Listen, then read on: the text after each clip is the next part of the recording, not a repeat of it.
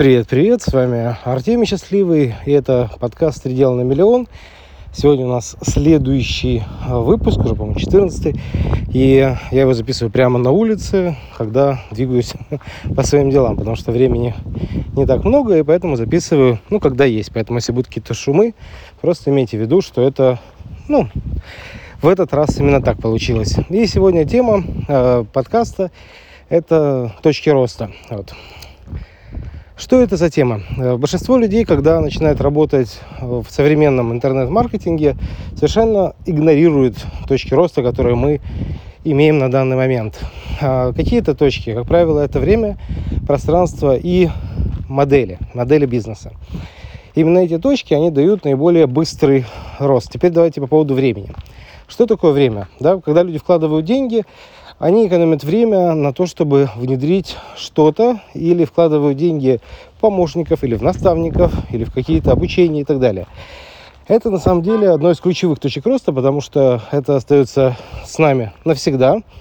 И когда мы начинаем двигаться в каком-то направлении, конечно, намного лучше узнать, как именно в этой новой среде лучше двигаться, и желательно это делать ну, под непосредственным управлением кого бы то ни было. И это, в принципе, все относится к во времени. Я, к примеру, сам, когда в свое время это уловил, для меня было удивительно, что в 5 раз, как минимум, а то бывает даже в 10 раз, ну, в среднем в 10 раз э, идет увеличение прибыли, если ты начинаешь вкладывать свое время. То есть просто начинаешь экономить время за счет того, что просто выписываешь, э, какие действия, какие точки, ну, пока либо недопоняты, либо недоделаны. Потому что недопонимание решается вот именно обучением, а недоделывание решается делегированием. К сожалению, большинство людей э, начинает, когда вопрос с делегированием, сталкивается с целой кучей вопросов ну, касательно того, как правильно делегировать. Кстати, сегодня буду вести вебинар на эту тему и настоятельно рекомендую его прослушать, потому что там мы много будем затрагивать, как простыми способами можно это делегирования достигнуть, при этом как минимум в полтора раза увеличивая свои доходы только от одного человека. Вот, и когда уже будет несколько человек, естественно, есть возможность ну, много делегировать. Потому что, к сожалению, большинство людей, когда сталкиваются с интернетом, они начинают все делать сами, и потом это что-то не нравится, а при этом есть рядышком другие люди, которые любят это делать, им это нравится, но они готовы изучать, внедрять, пробовать, ну и так далее.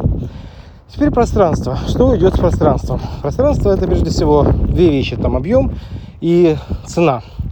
Почему я это отношу к пространству? Потому что большинство точек роста связано именно с большим объемом охвата территории, которая доступна для каких-либо услуг. Потому что большинство людей, опять же, ориентируются на свой город, на свою страну, на свой регион, на свою область. И, как правило, больше у них ну, нету. Я, например, сам, когда начинал свой бизнес. Я такой думаю, вот класс, я сейчас в Крыму буду сейчас запускать непосредственно все эти процессы в разных городах. Я планировал, вот я сейчас в Симферополе проведу мероприятие, в Керчи, в Севастополе, и это все было проведено. Потом стал делать то же самое, но только с большим охватом. И стал говорить, что да, я проведу в Симферополе, но реклама была сделана уже по всему миру. И из Симферополя было всего два человека, а 30 человек, ну, одно из мероприятий было из тех, кто приехали. Причем некоторые приезжали, ну, весьма из далеких городов и весьма из далеких стран. И я был поражен, потому что они приезжали вот прямо издалека. Позже, когда я уже жил на Кипре, это было нормой, потому что мы могли объявить какое-то мероприятие или в Турции, или на Кипре, ну, что они просто рядом, рядом с Россией. Естественно, люди с разных стран, разных городов могли приехать и это была совсем другая концепция, которая имела совершенно другой подход. Вот. Теперь касательно чеков. Это тоже большой достаточно рост, потому что точка роста с э, увеличением э, средней цены от одного клиента это ну, огромный, мега огромный потенциал, который можно использовать. Большинство людей об этом тоже, ну, скажем, модель такую используют. Есть модели дешевых, конечно, курсов, дешевых услуг, дешевых товаров дешевых каких-то э, транзакций, так назовем, да, потому что э, это сколько-то стоит для того, чтобы что-то сделать или что-то получить, или какой-то товар получить, или какую-то услугу. Тогда, соответственно, идет уже разговор о времени снижения количества сделок на единицу времени. Например, тот же App Store, он имеет модель дешевых курсов, но при этом эти дешевые курсы, они, э, даже не курсы, а как бы приложения, они имеют огромное количество сделок. И мы тогда можете, соответственно, больше получать. Окей, значит, э, как делается увеличение пространства? Во-первых, нужно понимать, что есть на рынке. И на рынке с точки зрения лучших услуг, с точки зрения лучших э, таких больших трансформационных процессов. Если человек хочет получать какой-то большой суперкайф, например, там, от вождения машины супердорогой, получает действительно что-то грандиозное, он покупает что-то такое дорогое, это дорогой чек. Если же человеку просто нужно закрыть маленькую потребность, это масс-продукт, да, он старается сделать это как можно дешевле. И, соответственно, надо понимать, что нужно либо тем, либо другим уметь конкурировать. Вот. Как делать, соответственно, дешевое, это дисконтное, да? Это, соответственно, создание различных онлайн-школ.